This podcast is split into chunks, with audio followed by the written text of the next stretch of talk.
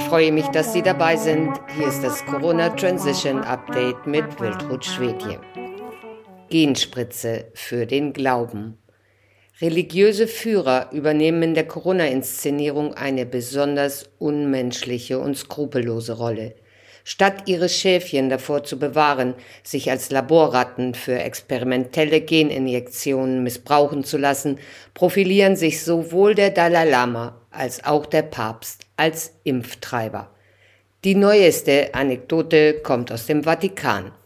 Vom 12. bis 15. September wird der Papst die Slowakei besuchen und wie es nicht anders zu erwarten war, wurde kürzlich angekündigt, dass nur vollständig geimpfte Gläubige an seinen dortigen Veranstaltungen teilnehmen dürfen. Die Apartheid, die der Pontifex an den Tag legt, entschuldigte die spanische Zeitung El Periódico so. Die Behörden ergreifen die Maßnahme aus Sicherheitsgründen und um die Anzahl der Teilnehmer nicht radikal begrenzen zu müssen. Der slowakische Gesundheitsminister Wladimir Lengwarski habe erklärt, das Ziel dieser Maßnahme sei, so vielen Menschen wie möglich die Teilnahme an diesen Veranstaltungen zu ermöglichen. Weiterhin ließ El Periodico wissen, Papst Franziskus fordert die Bürger auf, sich impfen zu lassen, und er kritisiert das selbstmörderische Leugnertum von Impfgegnern.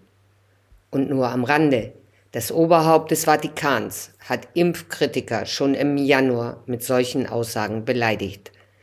Das Online-Portal Euronews titelte damals Papst Franziskus nennt Anti-Impfbewegung selbstmörderische Leugner.